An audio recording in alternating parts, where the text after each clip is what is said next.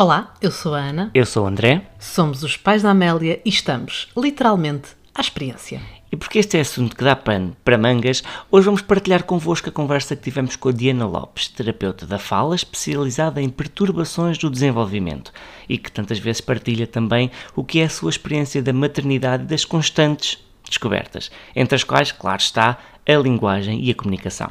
Na verdade, este mundo revela mais do que apenas palavras. É muito mais do que dizer palavras e acaba por ser uma janela que permite entender tanto mais sobre aquela criança. A aquisição de competências, de repente, parece um processo encadeado em que umas coisas dependem de outras. Um caminho que eles vão trilhando e que nós, pais, muitas vezes não sabemos como acompanhar. Qual é a medida certa de interferência, sabem até que ponto devemos garantir estímulos. Aliás, recordo-me da minha ansiedade mesmo no início. Sim, eh, ela ainda tinha dias e eu já pensava, mas só estou com ela, não faço nada. Um ginásio, umas cenas com luzes e música, qualquer coisa, não? A minha angústia era sentir que não estava a fazer alguma coisa que fosse importante para o desenvolvimento dela, numa fase em que era eu a pessoa que estava com ela. Ou seja, a falha só poderia ser minha se alguma coisa não corresse conforme o previsto. A verdade é que complicamos muito, muito mesmo. Até porque acabamos por perceber rapidamente que todos os brinquedos perdem ao lado de um comando da televisão. E não, não está a ver televisão, está mesmo só a brincar com o comando, sabem? E ainda hoje, a Amélia inventa mais histórias com talheres do que com as bonecas. É incrível. É, essa é a mesma parte mais fascinante desta etapa. Perceber que não são só palavras. Há descrições do que pensa e sente, há imaginação, há histórias, muita dramatização, canções e há memórias que vão sendo enriquecidas. Daí também fazermos cada vez mais questão de viajar com a Amélia. Ainda recentemente, Lanzarote trouxe tanta coisa à Amélia. Palavras novas, raciocínios, ideias e como foi bonito vê-la interagir com outras crianças, atenção, de outras nacionalidades. De repente, a brincadeira era a língua universal. Parecia o início daquela típica anedota. Uma portuguesa, uma francesa e uma espanhola estavam num parque. Mas é mesmo verdade, todas as noites lá se encontravam no parque e por ali brincavam até à hora de ir para a cama. E lá acontecia o mais bonito dos abraços da despedida. Caraças, era mesmo mais divertido andar por cá se não perdêssemos esta capacidade de tornar tudo simples e bonito. Acabei de te conhecer, mas apetece-me dar-te um abraço. Então siga. Sem dúvida, sem dúvida. E seguimos agora, sem mais demoras, para a nossa conversa de hoje com a Diana Lopes. Hoje, eh, já que estamos aqui a falar, vamos falar, sim, vamos falar sobre fala. Isto foi assim um trocadilho um bocadinho forçado, mas é mesmo esse o assunto. Aliás, hoje temos connosco Diana Lopes, terapeuta da fala, especializada em perturbações do desenvolvimento e que nos vai dar aqui umas luzes muito úteis, até porque nós estamos a atravessar essa fase da descoberta da fala, da linguagem, da comunicação. Aliás, vamos, vamos passar por aí, distinguir estes conceitos que são muitos e nós utilizamos indiscriminadamente. E é bom sabermos do que é que estamos a falar. E por isso, Diana, agradecer-te muito esta oportunidade de conversarmos, porque é muito giro esta fase da descoberta, mas também traz muitas ansiedades, até porque nós pais cada vez mais temos a pressa de chegar. Ai, não, nós temos de conseguir, ainda não fala, ainda não diz, ainda não. E às vezes é o ainda não é só o tempo deles e é só sabermos esperar e dar-lhes espaço, não é assim, Diana? É verdade, é verdade. É, essa questão de dar espaço, eu costumo dizer que é, nós temos que dar espaço naquela janela de tempo. Ou seja, vou falar numa particularidade, vamos, sei lá, se for, nem vou falar de fala agora, vou falar, por exemplo, sei lá, quando a criança começa a se assentar. É, realmente a criança tem o tempo dela para se sentar sozinha, mas numa janela de tempo, entre os seis e os nove meses. Há crianças que sentam aos seis meses sozinhas, há outra que aos sete, outras aos oito meses e meio, mas aos nove meses já é esperado que essa criança se consiga sentar sozinha, não é? Portanto, quando nós falamos de janela de tempo, há sempre realmente uma janela de tempo para que as coisas possam acontecer e o mesmo acontece com, com, com a fala. A criança pode dizer as primeiras palavras por volta dos nove meses, as primeiras, não é? Por norma surgem sempre por volta dos 12 meses, sendo que há crianças que aos 9 meses já dizem algumas palavras, com intenção. Mas só aos 16 meses a criança não disser nenhuma palavra, isso para nós já é um motivo de preocupação e já é um sinal de alerta para nós procurarmos de ajuda, não é? Portanto, é aqui a nossa janela de tempo e o darmos tempo. Isso é bom porque lá está, não vem com livros de instruções, mas se não viessem mesmo com nenhum tipo de baliza, aí minha nossa, eu não quero imaginar o que é que era este, o que é que era este papel de ser mãe e pai. Diana, e pergunto-te, eh, porque é uma sensação que eu tenho, até porque acompanhamos o teu trabalho e, e sentimos que esta intervenção da terapia da fala não é tão, tão fechada quanto poderíamos imaginar. É cada vez mais transversal, mais abrangente às várias etapas de desenvolvimento, podemos dizer assim? Sim, é. é. Eu costumo dizer que terapia da fala, eh, o, no, o nome da nossa profissão eh, limita-nos um bocado o nosso trabalho, porque as pessoas, por norma, associam terapia da fala a uma criança que fala mal. É, que é, o terapeuta da fala trabalha com crianças que falam mal e ponto final. Quando na verdade não é assim. Nós intervimos desde o nascimento, Podemos intervir logo na maternidade até à idade adulta, até ao idoso. E o que é que nós fazemos ainda na maternidade? Que isto é uma questão que levanta, se levanta muitas vezes. Na maternidade, nós trabalhamos com bebés que têm, por exemplo, dificuldades em, em, em ser amamentados. Uh, muitas das vezes é logo feito, já começa a ser uma prática cada vez mais comum, a análise do freio, do freio da língua, e quando a criança nasce com o freio lingual curto, é logo uma intervenção do terapeuta da fala trabalhar com essa criança, não é? Proceder à frenectomia e depois ajudar aquela criança a função adequada da língua para ela aprender a amamentar. E consoante a criança vai crescendo, nós vamos atuando em diversas áreas de, do desenvolvimento, como disseste, Filipe. Imagina, sei lá, depois por volta de um ano a criança pode ter dificuldades na reação ao nome, não reagir ao nome, pode ter dificuldades em brincar com os objetos, uh, pode ter dificuldades em comunicar ok? Comunicar, em expressar-se, em apontar, e tudo isso é logo um motivo para nós procurarmos ajuda no terapeuta da fala. Depois temos sim aquela fase em que a criança tem dificuldades propriamente ditas na fala, não é? Que troca um som, uh, pode dizer, por exemplo, em vez de gato, dizer cato, não é? Pronto, lá está, aquilo que é outro que, que a sociedade vê como o trabalho do terapeuta da, da da, da fala, depois a criança começa a crescer, pode ter dificuldades de leitura e escrita, onde também intervém o terapeuta da fala. Em adultos, no caso dos AVCs, no caso de traumatismos, doenças adquiridas, a esclerose lateral amiotrófica, dificuldades de deglutição, não é? Quando, quando temos dificuldades em engolir alimentos ou líquidos, também é o terapeuta da fala que intervém, e portanto isto acaba por ser um bocadinho uma escada. Em cada fase de desenvolvimento, desde o nascimento até à velhice, o terapeuta da fala tem uma função que muitas das vezes não é conhecida há algum sinal eh, pode ou que até deva explotar a procura do, de um acompanhamento por um terapeuta da fala? Sim, e até de forma bastante, bastante precoce. Eu ainda hoje falava isto com uma colega terapeuta da fala, que é desde muito cedo, nós terapeutas da fala, por defeito de profissão, começamos a olhar para o bebê e a perceber que, que é que está aqui que não, que não está correto. O, o, não é o que não está correto, não é? Nós procuramos uh, incorreções, procuramos defeitos, por assim dizer, porque, porque nestes casos às vezes a ignorância é uma benção, mas acaba até por não ser, não é? Pronto, e então é assim, desde muito cedo nós temos sinais de alerta nos bebés. Por exemplo, o sorriso social. Aos seis meses já é esperado que uma criança sorria socialmente para outras pessoas. Não é que vá para o colo de estranhos, atenção, não é isso. Mas é quando a criança está ao nosso colo e um estranho se ri para ela, ou mesmo algum familiar mais distante se ria para ela, é, é, é nós, nós esperamos que haja reciprocidade no sorriso. E há muitas crianças que não o fazem, e isto acaba logo por ser um sinal de alerta. Mesmo de bem bebezinhos, bebezinhos, bebezinhos, eu não sei se vocês se lembram como é que era a Amélia quando nasceu, mas muito bebês com uma, duas semanas, nós pegamos o nosso bebê ao colo e estamos a falar para ele, e tem que haver contacto visual. E se o bebê é verdade, não aliás, fizer... aquelas primeiras fotos daqueles primeiros supostos sorrisos, mas é verdade, é isso, e é logo ali muito cedo aquela Exatamente, reação. Exatamente, Filipe, exatamente que é nós pegamos o nosso bebê e ele fica a olhar para nós, e se nós falarmos para ele, ele faz movimentos com a boca. Parece que tenta mexer os lábios. Há bebês que não fazem isto. E isto é logo um sinal de alerta muito precoce que nos pode levar a procurar a ajuda de um terapeuta da fala em bebés. Depois imagina, se nós chegarmos, por exemplo, aos 12 meses, a um ano, e a criança não tiver intenção comunicativa, o que é que eu quero dizer com a intenção comunicativa? É ser ela a tentar iniciar um diálogo connosco ou a pedir-nos alguma coisa, alguma necessidade que ela tenha, com o apontar ou através de um gesto, isto também é motivo para procurarmos um terapeuta da fala. Mais do que não falar, o importante é a criança comunicar, e se a criança não comunica, isto sim é logo um sinal de alerta para nós procurarmos a ajuda de um terapeuta da fala, para ajudar aquela criança a comunicar connosco, a dizer aquilo que ela precisa, não por fala, mas por, por meio de gestos neste caso.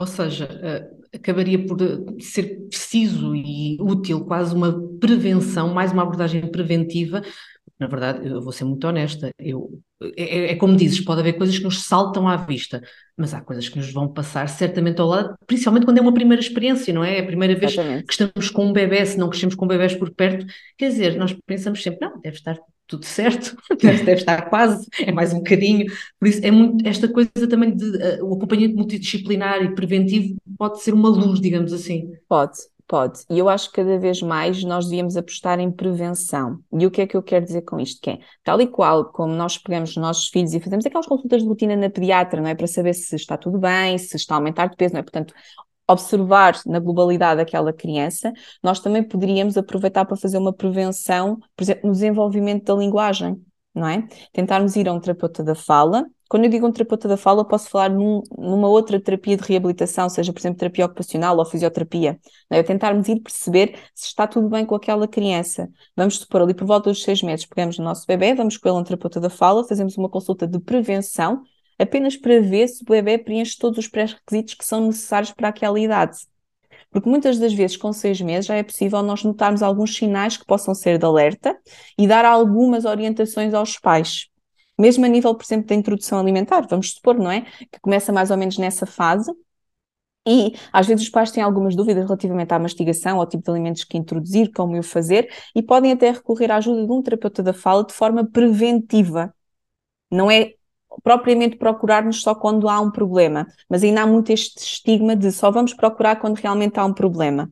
Mas não é necessário, nós podemos fazer, vocês agora podem, por exemplo, vou usar a Amélia como, como exemplo, mas poderiam pegar, pegar, por exemplo, na Amélia e levá-la a uma consulta de terapia da fala apenas para fazer um despiste. Apenas para saber se ela está dentro dos marcos de desenvolvimento para a faixa etária dela, ou se há alguma coisa, alguma estratégia que vocês possam aplicar só para ajudar a desenvolver mais a linguagem ou a fala. E está tudo certo. E isto da prevenção é muito, muito, muito importante. Isto faz-me lembrar os cursos o, o que temos no, no pré-parto, nada destas coisas são abordadas, nós temos lá saber o mesmo do que entramos, portanto, é, é, foi só uma parte, porque, porque estava a ouvir-te falar e estava a pensar que, que útil teria antes sido eu saber estas coisas para quando a Amélia nascesse eu poder atuar uh, se fosse necessário. Uh, só para aqui para clarificar alguns conceitos que são, parece-me ser coisas distintas nesta, nesta fase. Comunicação, fala e linguagem. São coisas distintas? Então, são coisas distintas, mas são coisas que estão interligadas. O que é que eu quero dizer com isto? Muitas das vezes os pais chegam até nós e dizem assim: Ah, o meu filho não fala, e assim eu não sei o que é que ele quer. E eu digo: Calma, não é por ele não falar que eu não sei aquilo que ele quer, porque ele pode não falar, mas pode comunicar. Então, o que é que eu quero dizer com isto? Primeiro vem a comunicação, depois a linguagem e depois a fala. A comunicação surge logo quando o bebê nasce com o choro. Por muito pequenino que seja aquele não é? É um choro. É, está a comunicar que chegou ao mundo. E se o bebê não chorar, às vezes, nem sempre, não é? Porque há bebés que não choram, mas está tudo bem com eles, mas a grande maioria das vezes, quando o bebê não chora, é porque tem um problema.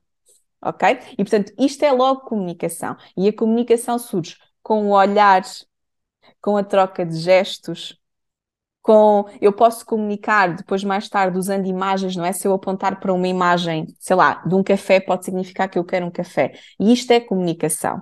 Depois a seguir nós temos a linguagem. E o que é que é isto da linguagem? A linguagem surge mais ou menos por volta dos seis meses, que é quando a criança começa com mamã, mamã, pá, pá, pá, que desculpem desiludir-vos, não significa nem mamã nem papá é apenas uma preparação motor oral para o bebê começar a introdução alimentar. Eu acho que se calhar acabamos aqui a entrevista porque não, não, não sei se há muitos pais que vão desligar agora. A Amélia disse gato. A Amélia, para nós, não criou nenhum tipo de. Mas atenção, eu mesma como terapeuta da fala, a minha filha está nessa fase e para mim ela está a dizer mamãe e papá, portanto, e eu sou terapeuta da fala, portanto, quando ela... E tens legitimidade, tu imagina, tu podes usar esse argumento, não? Eu sei que Eu sei, mas, é, mas é, muitas vezes ela começa, mama, agora, agora não, agora já diz com intenção, mas quando ela começou com mamã, mamã, papá, e eu, sim, mamã, boa, mamã, mamã, muito bem, mas não, e, mas o que é que acontece quando aos seis, seis, sete meses, não é? quando a criança começa ali com mamã, mamã, papá, papá, nós temos temos esta intenção, que é, ah, estás a dizer mamã, é a mamã, e a mamã aparece. Então o bebê começa a formar um conceito que é mamã significa esta cara, é a mamã. E isto é linguagem. Linguagem são conceitos, não é? E a partir daí começa-se a dar um boom. Depois o bebê, sei lá, diz água para água, e nós dizemos, ah, até pode nem ser até pode nem, nem querer dizer água, mas para nós parece-nos que é água, e nós dizemos, ah, água boa, água e começamos a entregar-lhe água. E ele começa a formar outro conceito. E aos 12 meses dá-se assim um boom linguístico, linguístico. A criança começa a compreender imensas coisas, começa a compreender ordens simples de dar bola, onde está a mamã, onde está o papá, uh, o cão. Começa a compreender. E isto é a linguagem. E depois da linguagem aparece então a fala, que é a parte motora daquilo que nós aprendemos anteriormente. Muitas das vezes há crianças que adquirem fala sem ter linguagem. E o que é que eu quero dizer com isto? Que é, há crianças que estão a ver aquele típico anúncio do fala, fala, fala, mas não diz nada. que é, a criança fala muito, mas sem sentido. É a mesma coisa que eu perguntar: Olá, então como te chamas? E a criança vai-me responder: Água, uh, eu comi sopa, ou seja, ela está a falar, mas não tem intenção comunicativa, ela não compreende aquilo que está a dizer. Daí isto ser um processo. É importante eu primeiro comunicar, porque eu, ao comunicar, ao apontar, eu vou provocar uma intenção dos meus pais de eu aponto para uma bola e os meus pais vão dizer bola, e eu aprendo o conceito de bola, que é a linguagem, para depois mais tarde o produzir. Ok? Portanto, isto acaba por ser um processo de comunicação primeiro, linguagem depois e depois fala. Não, isso é, é, é, fantástico porque eu, eu fui a primeira filha, eh, depois veio a minha irmã, e como eu tinha começado a falar, usando o, conceito sim, falar, dizer aquelas palavras mais cedo, a minha irmã provocou alguma ansiedade aos meus pais. E é engraçado aquilo que dizes do. Ela tinha intenção comunicativa, porque ela, ela percebia perfeitamente o que é que queria, apontava e era servida. Agora, a palavra só surgiu mais tarde, mas é muito engraçado, porque realmente há, há diferença. Ela sabia exatamente o que é que queria dizer. Exatamente. Só que aquilo acontecia de uma forma muito simples com os gestos, até porque tu alertas para uma coisa muito engraçada nas tuas redes, que é os gestos também são comunicação e devem ser utilizados para incentivar a comunicação. Devem. Aliás, se vocês pensarem, e, e todas as pessoas que nos estão a ouvir se pensarem, nós começamos muito por ensinar gestos ao nosso bebê, desde muito cedo, mas nós nem nos apercebemos com isso. Como, por exemplo, o chau-chau, o mandar beijinho, isto tudo são gestos. A partir do momento, isto é uma capacidade inata que a criança tem. A partir do momento em que nós começamos a ensinar o chau-chau, mandar o beijinho, ou bater palminhas, e a criança começa a imitar estes gestos simples, a criança tem competências para fazer outros gestos e que vão facilitar a comunicação. E, o, apesar da criança usar gestos para comunicar, não significa que depois não vá falar.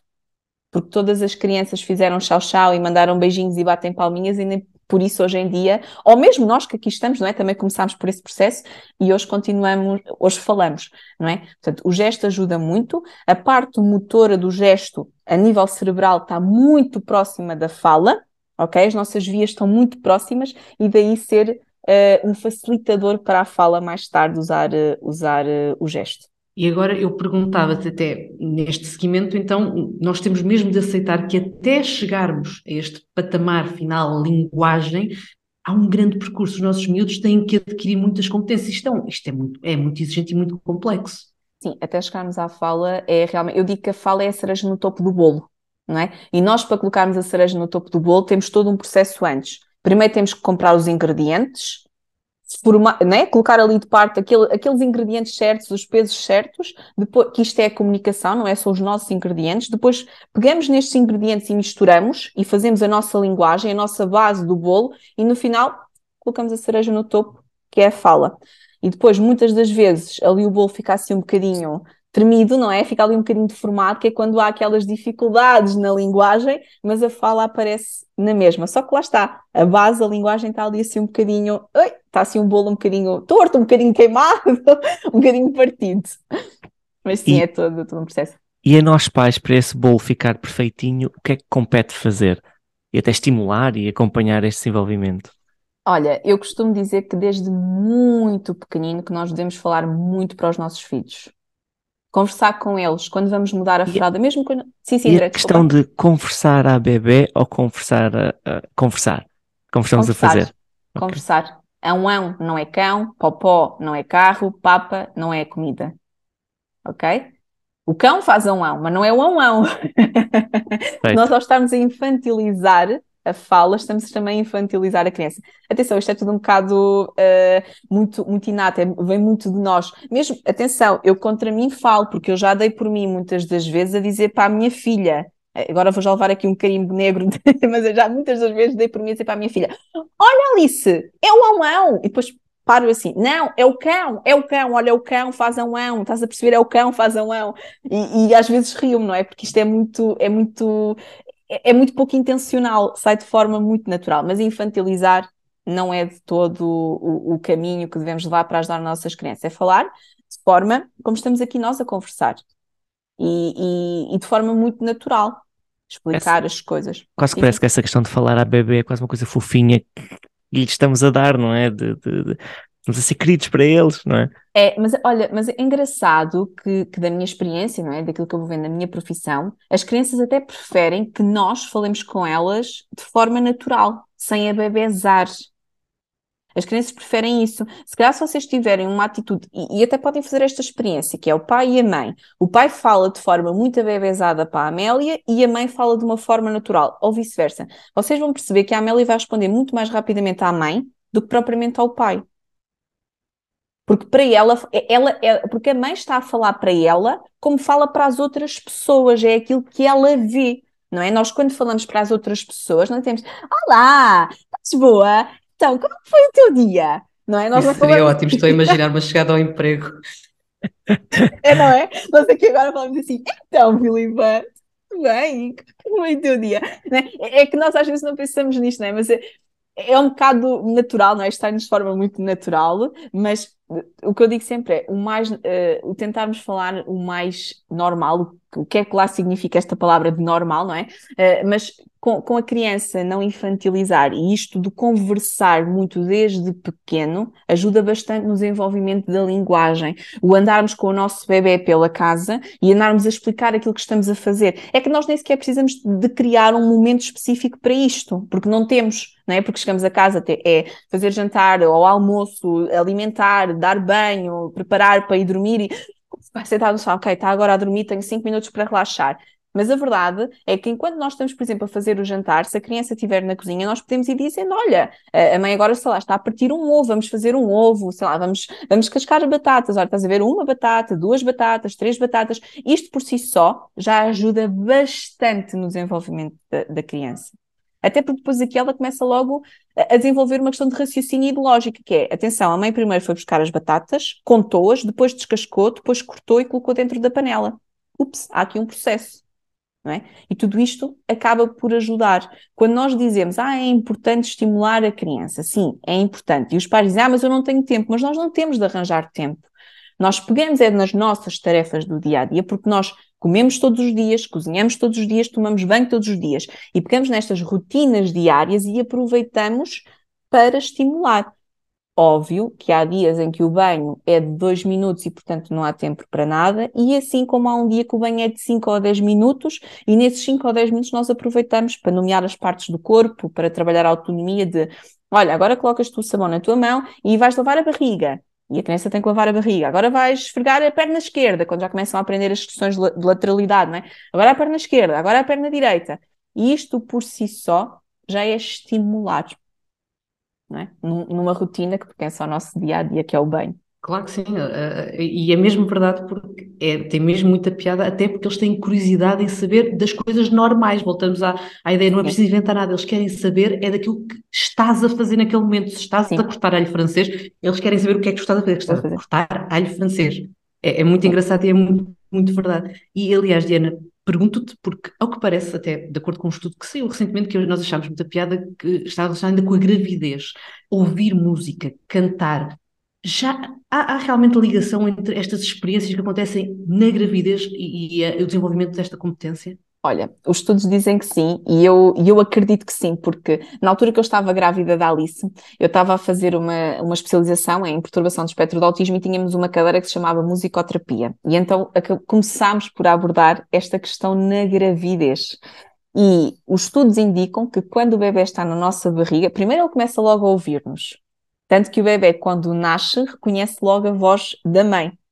E, e eu lembro-me perfeitamente, uh, eu achava, ok, ele reconhece a voz da mãe, mas como é que reconhece? O que é que vai acontecer quando o bebê reconhece a voz da mãe, não é? Mas ele reconhece, ele reconhece os tons de voz, tanto quando o bebê está na nossa barriga e quando ouve alguém a gritar, o próprio bebê parece que se assusta na barriga, parece que é criada uma tensão na nossa barriga, porque ele está a sentir isso. E o mesmo acontece com a música. Nós colocamos uma música ao nosso bebê na barriga, ele ouve, portanto está logo a ouvir palavras de forma ali muito intrauterina, não é? Mas está a ouvir e cá fora, quando nós colocamos a música que ele ouviu na barriga, ele vai reconhecer.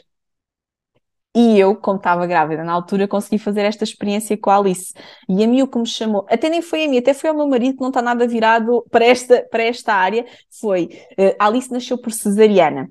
E no final da cesariana, eu tive, mal a Alice da barriga, eu vi a Alice, ouvia chorar, olhei para ela e depois tiveram que me colocar a dormir, tiveram que me dar anestesia geral por algumas complicações. E eu só vi a Alice uma hora depois dela ter nascido. E o Diogo é que a veio, meu marido é que a veio trazer até mim. E quando eu estava no recobro digo: Olá, Alice. A Alice abriu os olhos e o Diogo diz-me assim: Ah, é a primeira vez que ela está a abrir os olhos.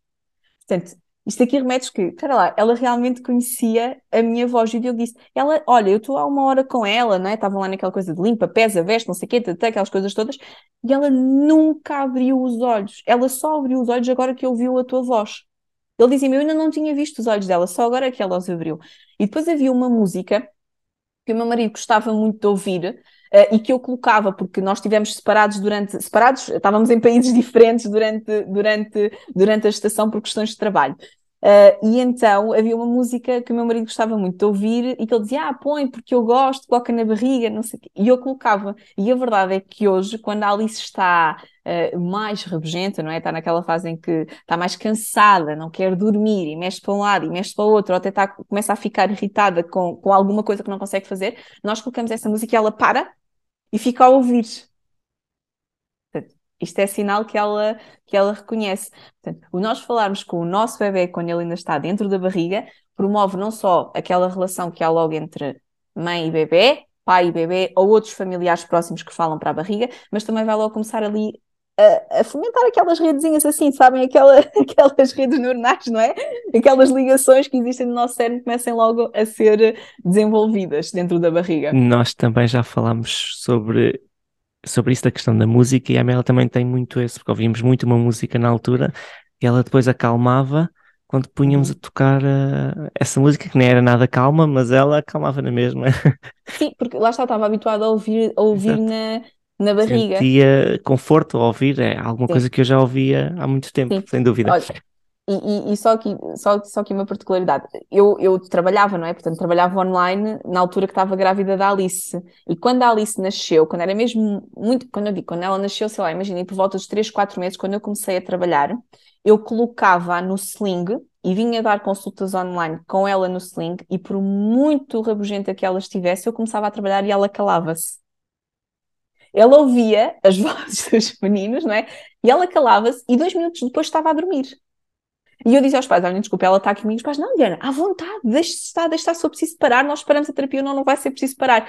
E a verdade é que eu podia estar a trabalhar durante duas horas seguidas com ela no sling, que ela não acordava. Ela acalmava com aquilo, porquê? Porque ela na barriga passou a gestação dela neste formato, não é? A mãe sentada em frente ao computador a trabalhar e ela a ouvir os outros meninos a falar. E ela acalmava-se. E ainda hoje, quando eu estou a trabalhar e ela ouve algumas vozes mais familiares, ela vem e começa a falar para o computador, tipo, tá, tá, tá.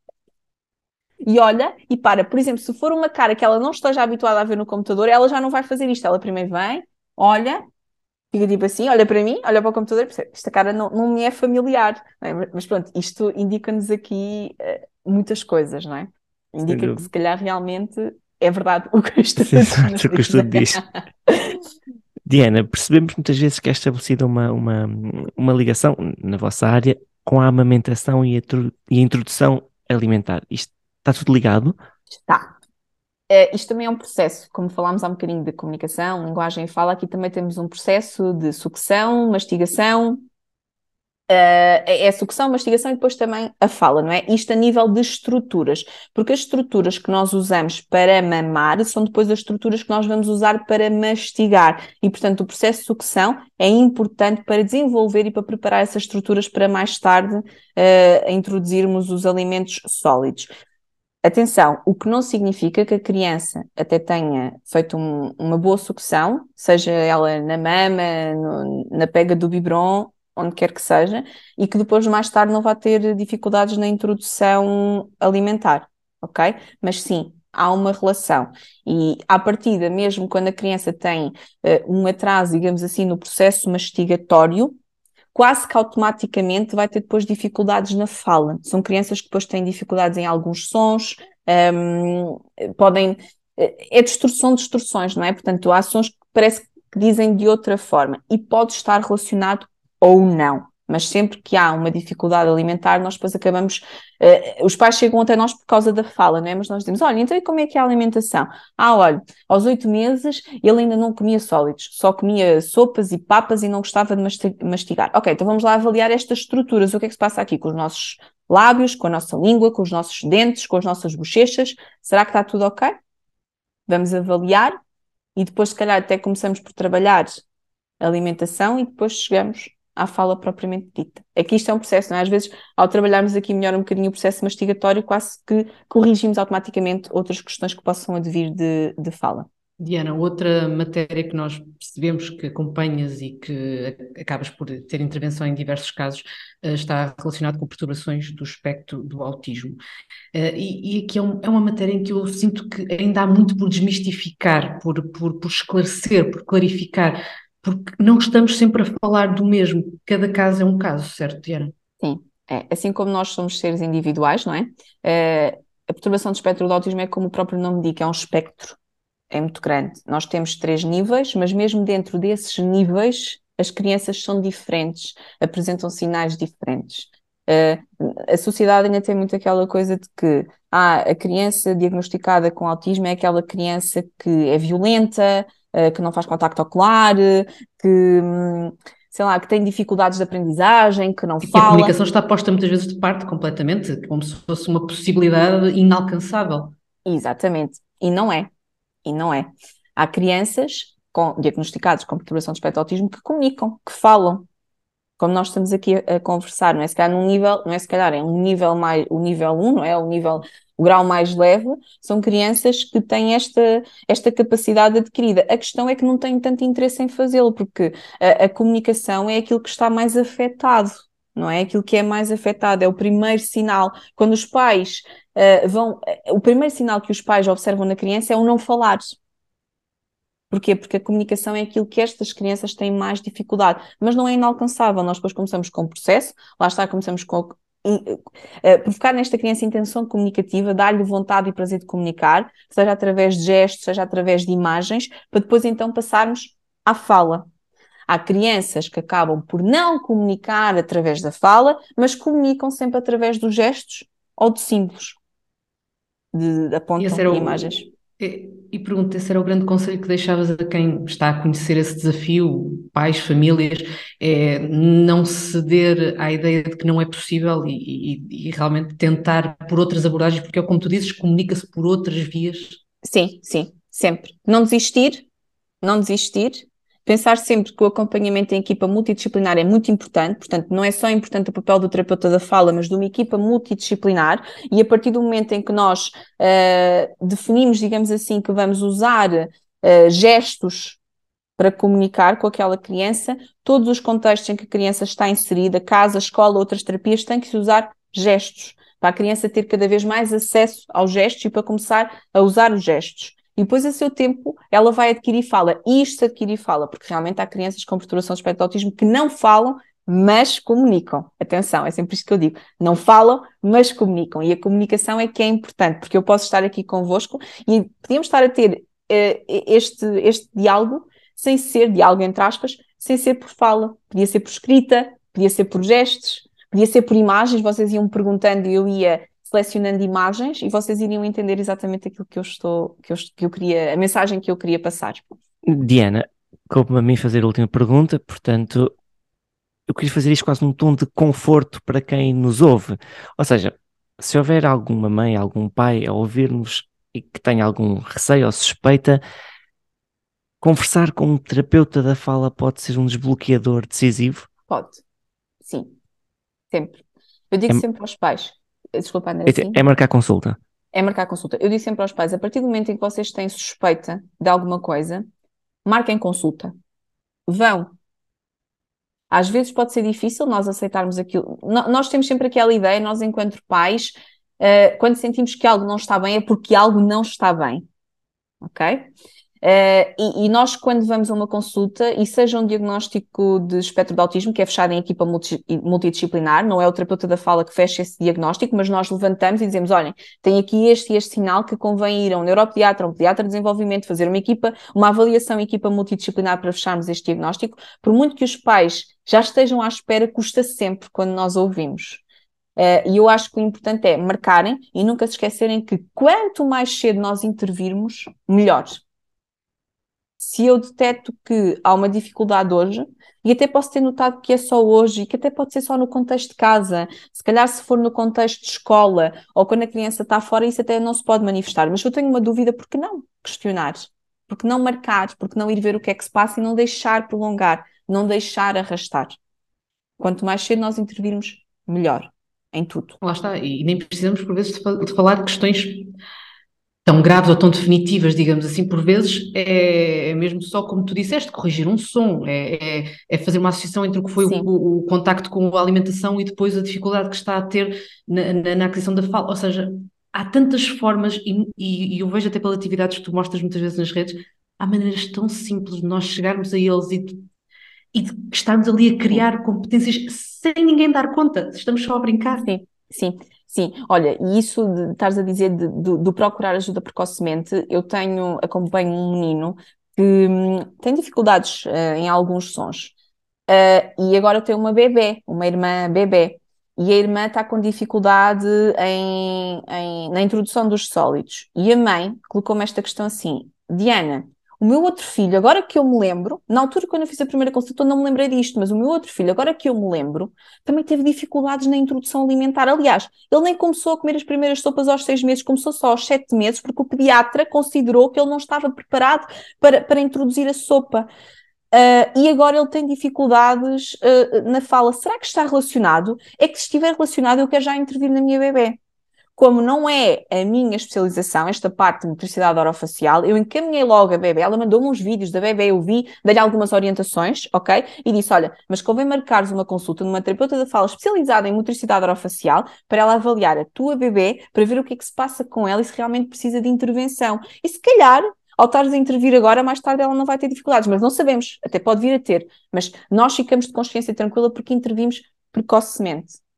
Portanto, aquilo que eu digo sempre é: chegamos aos seis meses, vou já dizer, nem vou, nem vou mais cedo, mas chegamos aos seis meses, o meu filho não olha quando eu o chamo, eu falo para ele e quando estou a falar para ele, ele não mantém o contacto comigo, não faz uma conversa. Porque nestas idades, às vezes um bocadinho mais tarde, não é? até por volta dos oito meses é que isto começa mais a acontecer, mas sei lá, não diz o mamamã, o papapá, não faz sons, não ri socialmente, não há reciprocidade social, se calhar convém eu procurar logo ajuda. E nós ainda temos que desmistificar isto que acontece muito, que é nós vamos aos pediatras, vou falar na globalidade, ok? Nós vamos e dizem assim, ah não, está tudo bem, não se preocupe, ele ainda é pequeno. Não, se com seis meses isto não acontece, vamos pedir ajuda. Se com 12 meses o meu filho não diz mamãe nem papá, não aponta, vamos pedir ajuda. Porque alguma isso já é um sinal de alerta, não é? Aliás, até mais cedo, o bebê com um mês e pouco, antes até, nós, ele segue objetos, nós mostramos-lhe um objeto e ele segue para um lado e para o outro. Um bebê que não siga os objetos, objetos aos três meses, isto é um sinal de que alguma coisa não está, não está bem. Pode não ser do foro da terapia da fala, atenção, mas é uma questão de desenvolvimento e que nos leva a procurar ajuda. Um bebê que não se assusta quando uma porta bate, alguma coisa não está bem. Não é? Temos Não, que procurar ajuda. E, e, e eu pego um bocadinho naquela ideia que o André deixou há pouco. Há tantos sinais de alerta tão simples e que eu sou sincera, eu até à Amélia não tinha tido contacto com bebés. Não tinha bebés por perto, a minha família não, eu tinha, não tinha realmente Sim. nenhuma história que me dissesse. Eu tinha uma insegurança tremenda, mas porque era isso. Como é que eu sei que está tudo bem? Para mim tudo podia ser um problema, quer dizer, um espigão na, na, na unha eu estava em, em, em stress, mas porquê isso? Porque há coisas tão simples que se calhar nos podiam dar de, quase de balizas, não é? De, de sinais, de alarme. Ok, eu sim sinto-me mais segura, porque sei o que é que eu posso estar a valorizar ou a desvalorizar. É, é realmente coisas tão básicas, como tu dizes, o mamão, o papá, os sons, o olhar. É, é. Olha, até o choro é uma coisa muito básica que eu não sabia. Atenção, esta do choro eu não sabia. Eu lembro-me da minha filha ter a primeira consulta com o pediatra, que ela tinha acho que uma semana ou duas semanas, ela era muito bebê, e eu lembro-me de estarmos a ir à pediatra e a pediatra a estar a despir e ela começou a chorar, mas, mas aquele choro já, choro, o, o, dobrar o choro, como nós chamamos. E eu olhei e disse assim, doutora, ela quando acorda e quando nós temos que lhe mudar a fralda antes dela mamar, ela chora assim. E a pediatra disse-me, ainda bem que ela chora. É sinal que ela não tem nenhum problema neurológico, porque eu lembro-me dela dobrar já o choro e aquilo para mim não era normal. Ela já chorava mesmo, já dobrava o choro, ela está a comunicar. E é angustiante. É, é. E a pediatra dizia, ela está a comunicar está a dobrar o choro, é uma coisa fantástica, é sinal que ela tem força e está a mostrar que aquilo que ela quer neste momento é comer, não é estar a mudar a fralda, mas vocês têm que mudar a fralda. Portanto, vocês não estão a ignorar a necessidade dela, não é? Vocês estão a tratar de uma necessidade para depois ir para outra. Mas para, nós, para mim, enquanto mãe, era angustiante vê-la vê-la vê-la a gritar. E eu dizia, mas filha, a mãe tem que te mudar a fralda para te depois uh, dar mama, não é? Tipo, isto é um processo, porque depois tu vais mamar e vais adormecer e depois não te mudamos a fralda. Portanto, eu juro que eu não me esqueci de ti, não tu. Mas isto para nós faz-nos aqui muita confusão, não é? Não, não, mas, não. É horrível. Choro, é horrível. Mas lá está, o chorar o que a nós, mães, pais, mães e pais, nos faz tanta confusão, é muito importante. É logo um sinal de alerta, que é, é a única forma que o bebê naquela altura tem de comunicar connosco. Não é? Ele chora porque tem fome, chora porque quer a mãe, chora porque tem frio, chora porque tem sede, chora porque tem fome. E há bebés que não o fazem. Aqueles bebés que os pais dizem, ah não, o meu filho olha, é super tranquilo, não chora para nada. Se eu não o acordar para mamar, ele não acorda nós à altura não ligamos a isto. E há bebés que eram assim, que hoje têm um desenvolvimento perfeito, claro. mas se calhar em alguns casos isto já é um sinal de alerta, não é? Misturando tudo junto, não é? O não chorar, o não ou o choro objetos, constante, ou, ou um choro, choro indiscriminado. Exatamente, se calhar isto para nós já é, já é um, sinal, um sinal de alerta que nós nunca sabemos. Nós depois vamos sempre à procura e acabamos por nunca, muitas das vezes, saber e a coisa até se enrola e passa. E se calhar depois, mais tarde, é que surge uma dificuldade, um atraso no desenvolvimento. E quando se vai a fazer o historial, é que nós pensamos: epá, espera lá, naquela altura isto aconteceu, se calhar isto já era um sinal. Mas mesmo nós, terapeutas, às vezes não conseguimos decifrar uh, logo isso, não é? Mas pronto, claro intervenção sim. precoce, sempre. Às vezes, vários olhares podem descobrir, ou muitas das vezes descobrem aquilo que um olhar sozinho não consegue ver. Sim. E é mais do que normal.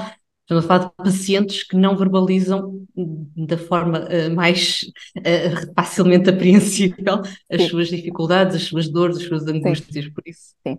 É mesmo isso, é mesmo isso. Mas marquem, marquem consultas de prevenção. Vão fazer só uma consulta de rotina para saber se está tudo bem. Eu posso vos dizer que ao longo destes 10 anos de trabalho, eu, a nível de prevenção, eu apenas fiz duas consultas. Dois pais que me procuraram para fazer uh, uma consulta, que na altura eu disse, então, o que é que se eu, eu É que depois o, no, o, nosso diálogo é sempre o, meu, o nosso discurso é sempre o mesmo. Olá, sou a Diana, não sei o quê. Então o que é que vos traz aqui? O que é que se passa com a vossa filha?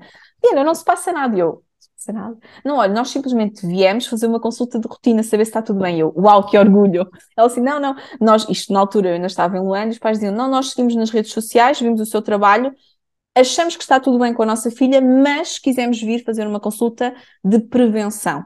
Estava tudo ok. Estava tudo ok naquela altura, não é? É caso para dizer, desculpa, André, se, ah, desculpa, pensei que ia interromper o André, mas acho que é caso para dizer que a conversar é que a gente se entende realmente. É verdade, a conversar é que a gente se entende realmente. É verdade, é mesmo isso, Filipe, a conversar é que a gente se entende. Diana, só podemos terminar agradecendo, uh, agradecendo porque não só uh, deu para perceber daquilo que nós eventualmente já achávamos que era o vosso trabalho, mas deu principalmente para esclarecer que há muito para lá, como tu dizes, daquele nome que é deste nome que é terapia da fala. Não, não estamos só neste universo, há muito para lá deste universo. E, e, e, obrigada mais uma vez, Diana, pelo trabalho que fazes nas redes. nos ajuda também a desbloquear tantas coisas e até estes alertas e por nos teres recebido nesta conversa, que, que certamente vai, vai ser muito útil para quem nos ouvir. Obrigada. Obrigada eu pelo convite. Obrigada, Diana. Uma conversa que tranquiliza e orienta, sem imposições ou tem de ser. Estas duas conversas destas duas semanas sobre este tema, a fala, ajudaram mesmo muito. Já que falas em tem de ser, cá em casa agora um tem de ser é logo seguido de um porquê. e sim, podemos estar a falar de uma cadeia infinita de perguntas que termina quase sempre com: Olha, Mela, desculpa, não sei porque é que a madeira é castanha. certo, certo. Mas é realmente muito engraçado ela já ter noção do que diz e lançar olhares marotos. Ou quando à noite ela nos promete que se dormirmos bem. Nós dormirmos bem. tu recebes uma camisola vermelha do Benfica com uma águia e eu um vestido rosa, terminando com um olhar cúmplice que já compreendemos. Além da facilidade de entendimento que as palavras trazem, ajudou tanto no desfralo, por exemplo, além do alívio dela já poder verbalizar que dói ou qualquer coisa que possa ter acontecido, esta é uma conquista que nos tem aproximado. Mas, tal como dissemos no episódio anterior, pode trazer preocupações, angústias, dúvidas. E se as coisas não acontecem quando é suposto acontecer? Dúvidas, perguntas, angústias que não podem ficar sem resposta, que merecem sempre uma resposta. Muitas respostas têm sido, aliás, trazidas pelos nossos convidados, não por nós. Nós só fazemos perguntas e das más. Já sabem, caso queiram descobrir como somos maus a fazer perguntas, os episódios estão todos nas plataformas habituais. Também podem descobrir as boas respostas, mas voltando a nós, quanto a nós, a avaliar pelo caminho até aqui e sempre com a música Já passou, já passou de fundo, se há palavras que continuaremos a ser e a dizer muito bem, são, com toda a certeza, pais à experiência.